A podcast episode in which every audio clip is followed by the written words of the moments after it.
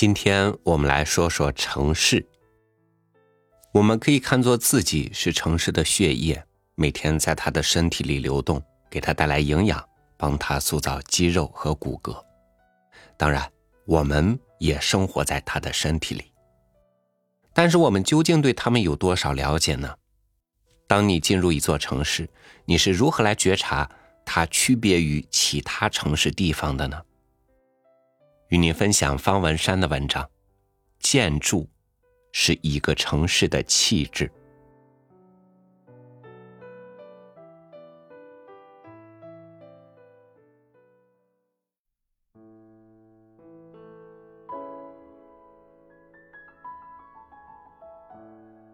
现在以城市为例来说明，不禁要问：为何大多数华人居住的地区都不是很有质感？城市建筑是国家形象最具体的象征，但在台北市，据我所知，大楼外观的建筑形式与色彩调性从来都没有被规范过。市区街上，每个店面的装潢都很有特色，看得出有某种美学的追求，都可以被独栋独店的欣赏。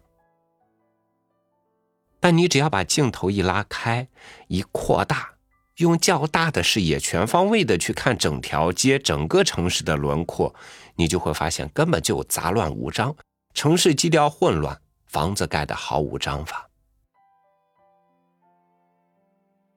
一个城市的建筑反映了一个民族的质感。有质感的东西是可以深入骨髓的，那是文化底蕴浓稠度的一种展现。当你犹如追星族去追求昂贵的舶来品时，实际上正是以某种自卑的心态去追求你自认为有价值的东西，一种心理上的反差与补偿。而台北就像个浓妆艳抹下的模特，急于讨好国际上的眼光，却根本就已模糊了自己原本的面貌，完全没有了自己的风格。台湾的一些老旧建筑，比如传统的四合院日据时期留下的官舍等，这些建筑如果屋瓦毁损了，一般就用很简单、很便宜的铁片去搭盖，很少有人会按原先建筑的形式，用原来的建材风格去修复。这其实就是对传统文化的一种漠视，因为从没有人认为。恢复古厝的外观是一件很重要的事，也几乎没有人实际上这么做。我初次到北京时，发现北京很多胡同、四合院都在拆，因为要迎接奥运。那时候，我和出版社的人去那些待拆的胡同捡拾门牌比如刻有某某胡同的门牌我喜欢那种带着旧时记忆象征性的小东西。虽然知道拆掉这些老旧胡同是为了整个城市建设的需要，可我心里还是觉得很可惜。因为胡同是北京的城市象征，也是一种城市气质，一种有形的文化资产。另外，胡同也可以说是北京这个城市的面孔与身份证。因为有时候我们会将胡同此名词符号等同北京，看到胡同就会想到老北京，谈起老北京，怎可能避掉胡同呢？当观光客来到上海、香港、台北、北京等的城市闹区时，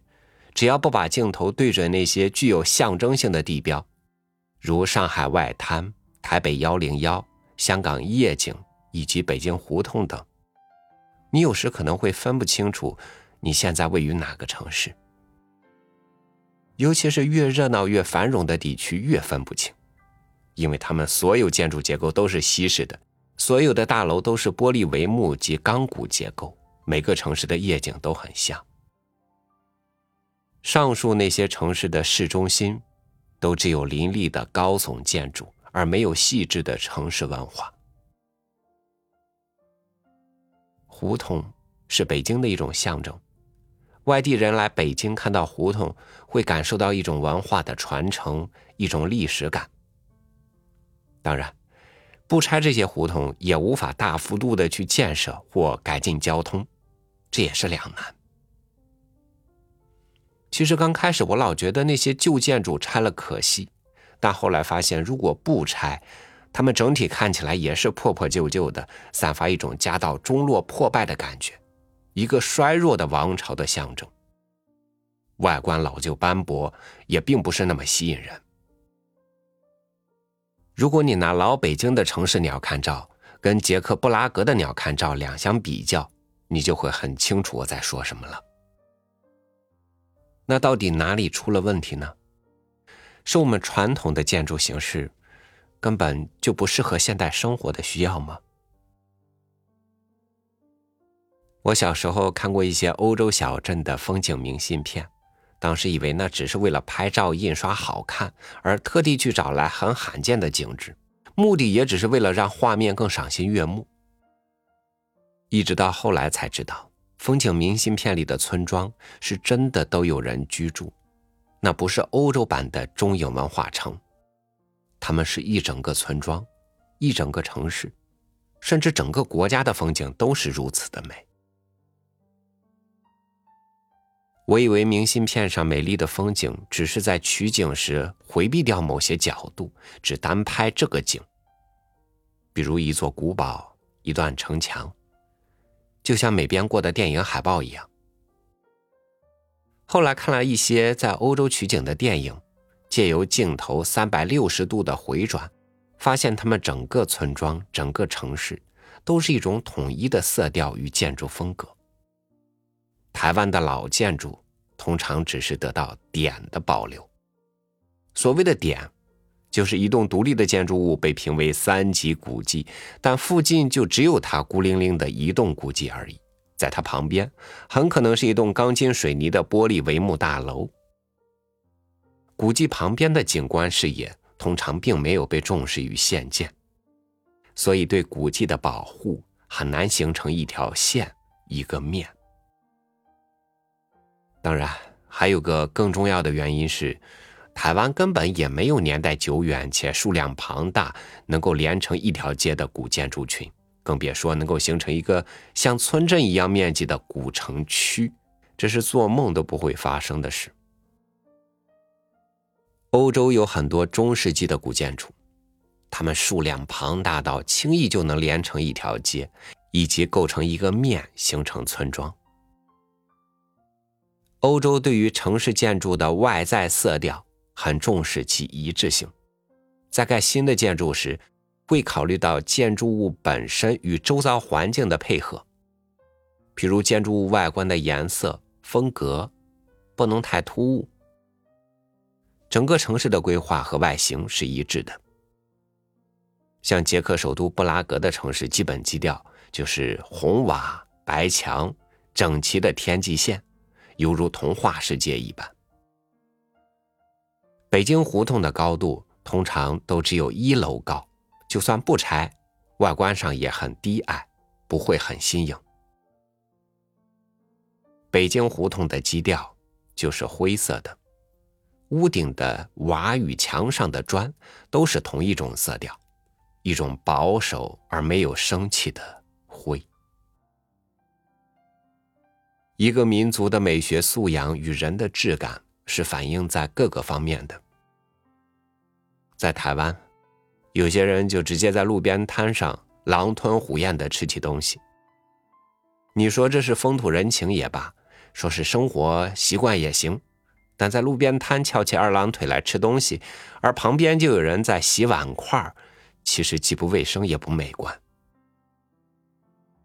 但大多数的人。都认为无所谓，也不觉得哪里不对劲。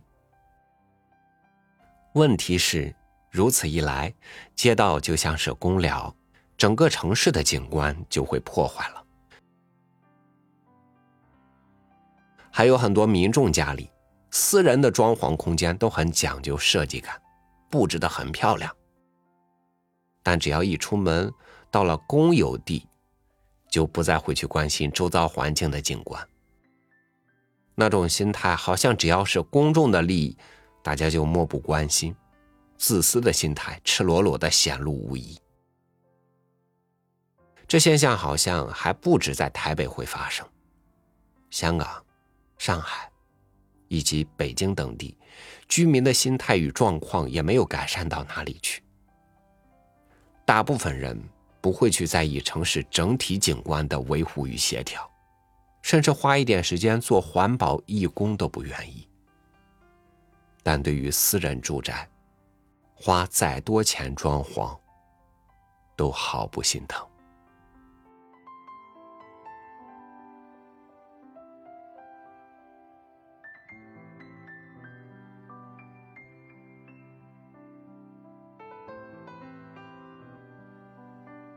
对比十年前。无论是曾经的村庄，还是过去的城市，都和眼前的截然不同。